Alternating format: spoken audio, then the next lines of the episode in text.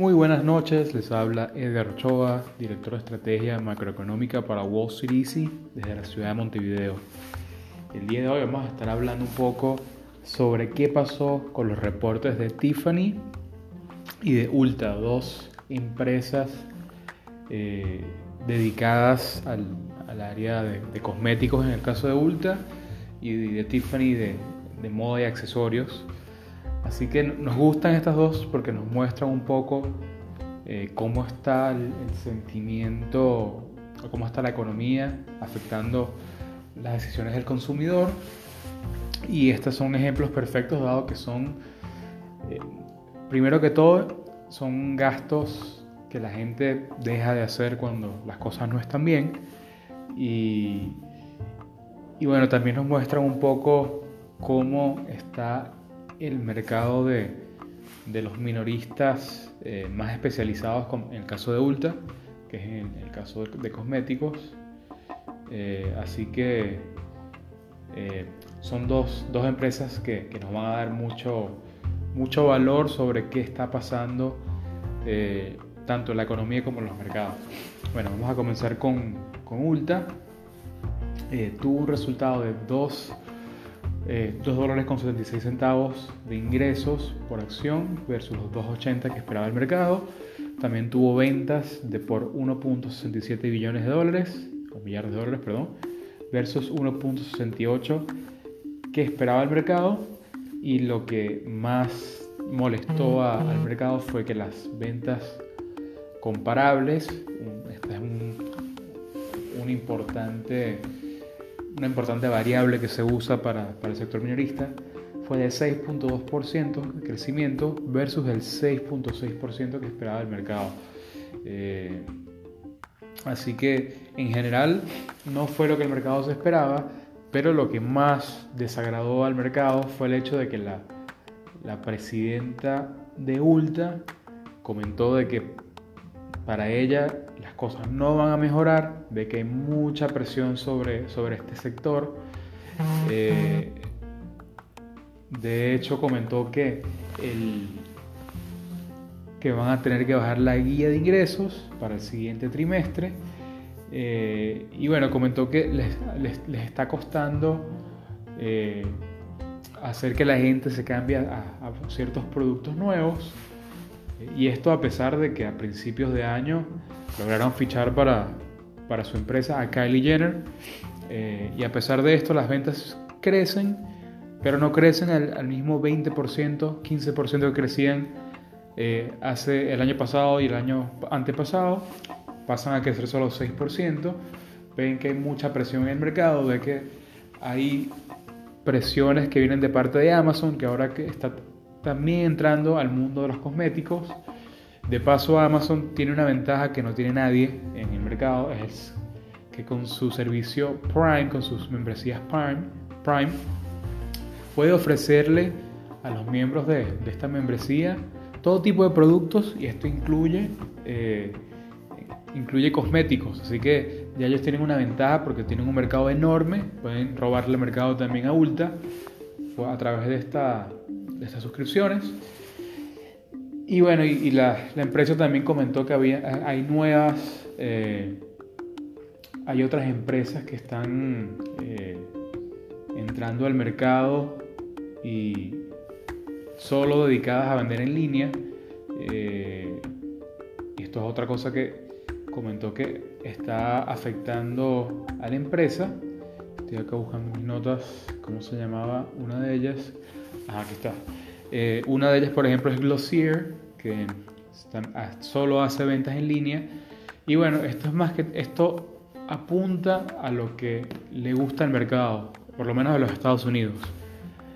El mercado no quiere tener que ir a un mall, el mercado prefiere comprar todo en línea.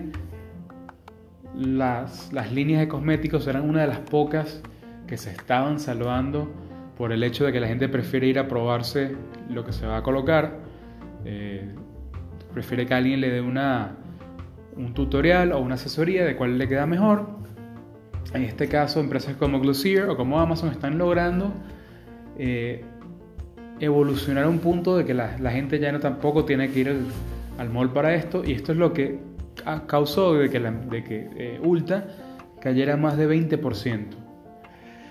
Fuerte caída y lo peor de esto es que cómo respondieron los bancos de, de inversión que pasan a ser la siguiente variable clave a la hora de, de entender por qué la acción cayó tanto. Los bancos de inversión en su mayoría no, no les gustó para nada el, reporte. Eh, en su gran mayoría bajaron su, sus estimaciones de, del precio de la acción. La más fuerte de todas fue Morgan Stanley, que bajó de comprar a, mantener eh, y bajó su, su, precio objetivo de 395 a 275. Así que una bajada bastante agresiva y el, precio objetivo promedio de los bancos de inversión pasó de ser 375 dólares por esta acción a ser apenas 307 dólares. Así que impresionante el golpe que recibió la empresa por parte de los bancos, por parte del mercado. Eh, así que veremos qué hace la empresa para cambiar la situación. Eh, por ahora, desde el punto de vista técnico, consideramos que el, piso debería ser alrededor de 229 dólares que este viene a ser un, un, piso Fibonacci. Así que este es un nivel que vamos a estar observando. Hay que ver cómo evoluciona el precio de la acción, porque bueno, evidentemente lo que nos dijo Ulta en este reporte de ingresos es que la tesis alcista que traía la acción está empezando a cambiar. Así que por ahora les recomendamos no comprar cuchillos en caída. Ahora pasando a Tiffany, eh, Tiffany eh, tuvo un, reporte por encima de lo esperado, 1.12 dólares por acción de ingresos versus 1.04 que esperaba el mercado. Pasó a las ventas comparables, fueron, cayeron 4% versus el 1.3% que esperaba el mercado. Así que unas, ventas comparables que cayeron mucho más a, lo que esperaba el mercado. Eh, el CEO de la empresa comentó que en gran parte vienen por dos factores. La gente está comprando menos productos Tiffany en los Estados Unidos y las protestas de Hong Kong están afectando en gran medida a la empresa que eh, tuvo que cerrar seis días seguidos, o mejor dicho, seis días durante el mes de, agosto en Hong Kong. Eh, y Hong Kong representa entre un 6 y un 8% de las ventas de la empresa. Así que bastante delicado esto, porque la empresa tiene un cambio de tendencia en el que la gente parece que le gusta menos la marca Tiffany en los Estados Unidos y de paso en, los mercados que está creciendo o estaba creciendo, que son los mercados asiáticos, uno de sus principales mercados se ve afectado por, por estas protestas que hacen que las tiendas tengan que cerrar, no, no, se quieren quedar abiertas para evitar cualquier tipo de, saqueos eh, y daños a sus empleados. Y esto ha hecho que la empresa advierta eh, de que si las protestas siguen mucho más tiempo, van a tener que bajar eh, las estimaciones para fin de año, lo que bueno sería algo bastante delicado para, para el precio de la acción. Entonces, para los que creen que las protestas en Hong Kong van a durar mucho más, este es un importante vehículo que les puede servir para, para invertir basado en esto, ya que bueno, la empresa comenta de que si las ventas cayeran, por ejemplo, 20%, eso sería una caída eh, del 2% más o menos de, de las ventas totales de la empresa, así que es algo que lo sentiría en los libros de la empresa, que el mercado seguro reaccionaría a esto, así que se las dejamos allí como una opción de inversión eh, donde ustedes pueden capitalizar sobre este problema que está afectando a Hong Kong. Eh, bueno, eh, para cerrar el podcast voy a hacer el, mercado en 60 segundos, donde les voy a contar qué pasó durante la semana. así que voy a, vamos por una ligera pausa publicitaria.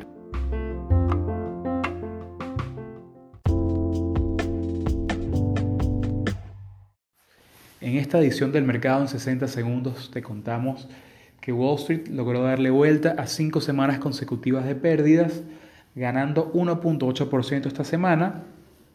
Esto se debe a que la delegación china eh, comentó de que ellos no van a buscar empeorar la situación de ninguna manera, lo que muchos en el mercado asumieron que significa que China no va a tener ninguna medida retaliatoria eh, si hay nuevos aranceles por parte de Estados Unidos. Eh, otro factor importante es que el volumen estuvo entre un 20 y un 30% por debajo del promedio de tres meses todos los días de la semana. Así que fue una, fue una semana sin mucho movimiento. Eh, y otro punto importante es que el lunes es Labor Day en los Estados Unidos, así que los mercados van a estar cerrados.